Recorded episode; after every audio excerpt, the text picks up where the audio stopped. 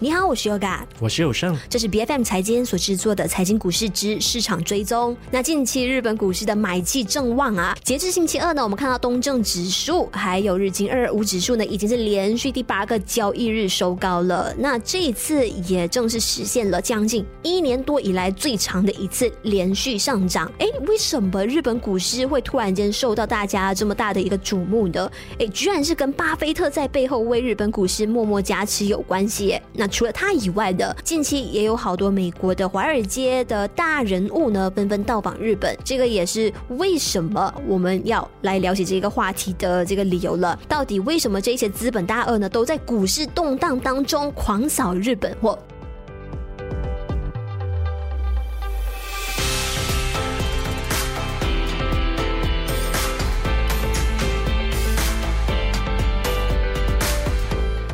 巴菲特在这个月初呢是第二次到访日本了。上一次去到那里呢，要追溯回到二零一一年。那这一次的拜访，巴菲特可以说是收获颇丰的，因为他自己透露呢，他要将这个日本的五大商社的股份，也就是伊藤忠啊、丸红、三菱、三井物产，还有住友商事的股份呢，给增持到百分之七点四的。那这个他还说呢，是 Berkshire Hathaway 在美国以外最大的一笔投资了，而且。之后呢，他还还会继续购买更加多的日本股票。那么几天之后呢，他的 Berkshire Hathaway 的公司就一共发行了一千六百四十四亿日元的债券，也是连续第五年发行日元计价的债券了。那么公开资料显示呢，在二零二零年的时候，巴菲特的公司呢就宣布收购日本五大商社各超过百分之五的股份，所以也是引发了市场的关注。按照当时候的收盘价去计算呢，当时巴菲特的公司手中所持有的。这五家公司的总价值便超过了六十亿的美元。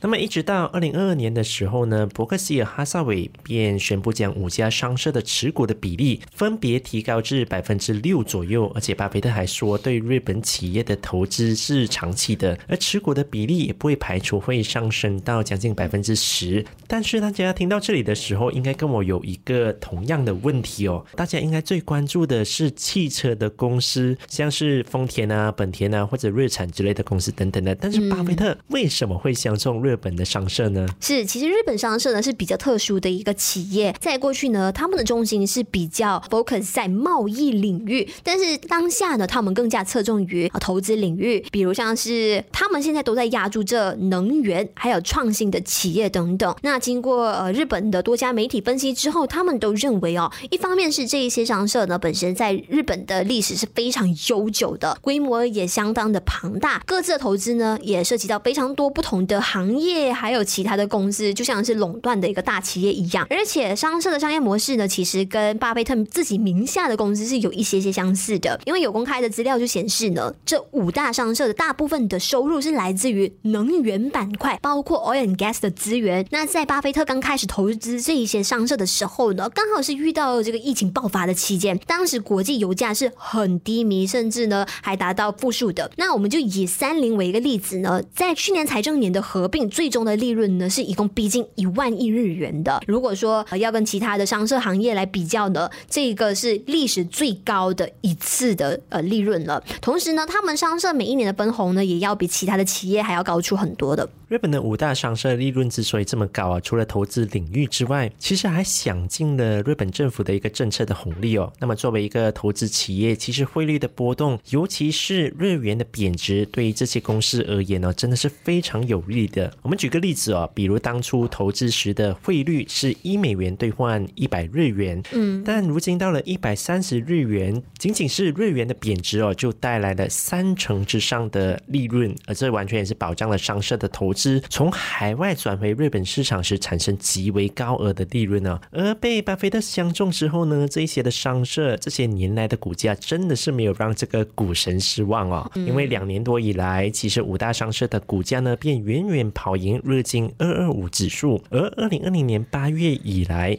丸红商社的股价更是涨超过两倍，而三井物产、三菱商事的股价呢更是翻了一番，伊藤忠商事和住友商事的股价涨。幅分别在七成和八成左右，相比之下，其实日经的指数涨幅才不到三成而已啊。那巴菲特之所以瞄准日本股票的原因，其实有好几个。那首先我们来看一下第一个原因呢，就是他希望在国际的市场当中呢进行分散的投资。那巴菲特领导的这个 Berkshire Hathaway 呢持有的上市股票的市值是一共达到了三千亿美元的。那绝大多数当然是在美国股票，那有高达四成呢，其实都已经投给了苹果公司的股票。那虽然说巴菲特非常相信啊，美国的增长潜力是大家无法想象的，但是他的顾虑就是，如果过度集中投资在同一个这个资产上的，也会产生非常大的一个风险。像是他早在今年二零二三年二月份发布的这个致股东的信函当中呢，当初就透露出他对于这个黑天鹅事件的担忧了。同时呢，他也认为接下来呢，市场要面对最大的一个课题的，就是在发生这个金融混乱还有全球衰退的时候，到底当局是不是也能够成功维持经济独一无二的这个稳定性？那当然，他在最后呢，也有提到说，他们要做的是什么呢？尽可能保护股东的资产不受到通货膨胀失控的影响。那么，他其实，在专访当中呢，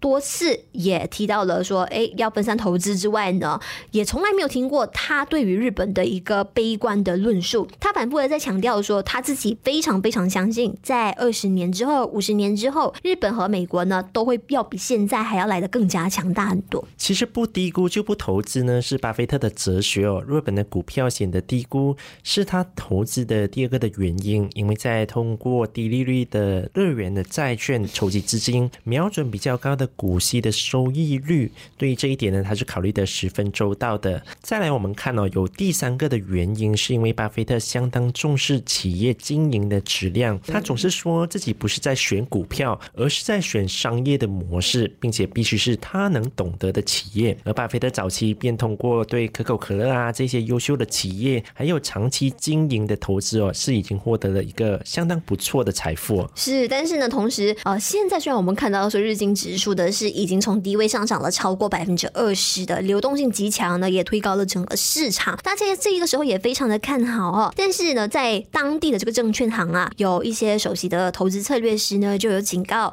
因为现在呢，整体全球的这个金融体系啊，还是有很多不确定性的，所以估计呢，我们来到下个月五月份的时候，哎，会不会出现一个情况，就是投资者购买日本股票的势头会开始减弱很多了呢？那事实上呢，在呃昨天就是我们刚过去的这个十九号呢，我们也看到说日本那里也出现一个非常大获利了结的一个情况，难道这个涨势真的是要终止了吗？那我们嗯这边也要顺带提一下，其实除了巴菲特以外呢，早在呃三月三十一号的时候呢，BlackRock 集团的主席呢苏世民他就亲自拜访了日本首相岸田文雄。那黑石集团呢，早在两年之前呢就已经在日本呢一举收购了这个八家的酒店。那这一次到访日本呢，其实也被外界认为说，哎，这个目的是跟巴菲特一样的，就是他们还相中了更加多的投资机会。这也不是华尔街投资者第一次来日本哦，上一波其实是日本的前首相安倍晋三推出安倍经济学之后，二零一三年到二零一五年的时候，外资便大幅的涌入这个日本的市场，而且还拉升日本的股票的价格。但改革的势头有所放缓之后，一些的投资者便失去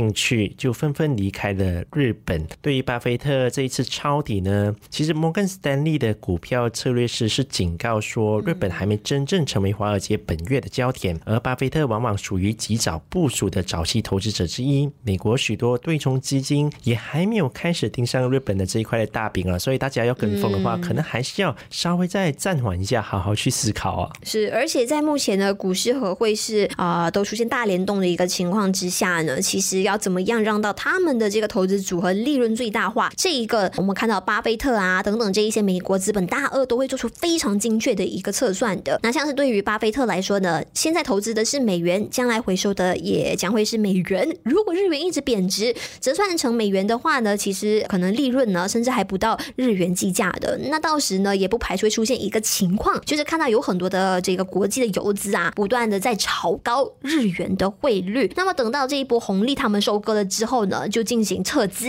那么等到后面啊，散户去接盘这一些日元，也看到这一些大量的这个呃资金涌入的时候呢，我们看到说美元需求可能又会进一步提高了。如果说美元走软的话，谁不会想要抄底呢？是不是？那么日元呢，或许可能会再度面临贬值的一个窘境了。所以到时候呢，可能日本的金融市场的动荡，还有包括宏观经济呢，还是会持续面临非常大的一个波动跟影响的。那你本身又认为说日本股市的这一波狂欢？还还能够维持多久呢？这一次巴菲特啊，究竟真的是认真考虑要进行长持吗？还是可能只是进行这一波红利收割之后呢，就迅速退场了啊？如果有任何想法的话呢，可以直接呃发送你的想法到我们各大社交媒体平台，包括我们的 Facebook page 财经财经股市之市场追踪是由 B F M 财经制作的全新单元节目，节目在每周四的傍晚五点以后会定期更新。如果喜欢我们节目，喜欢和我们一起追踪市场动向，记得一定要关关注我们各大社交媒体平台，并且订阅我们的 YouTube 频道。我们下一期再见。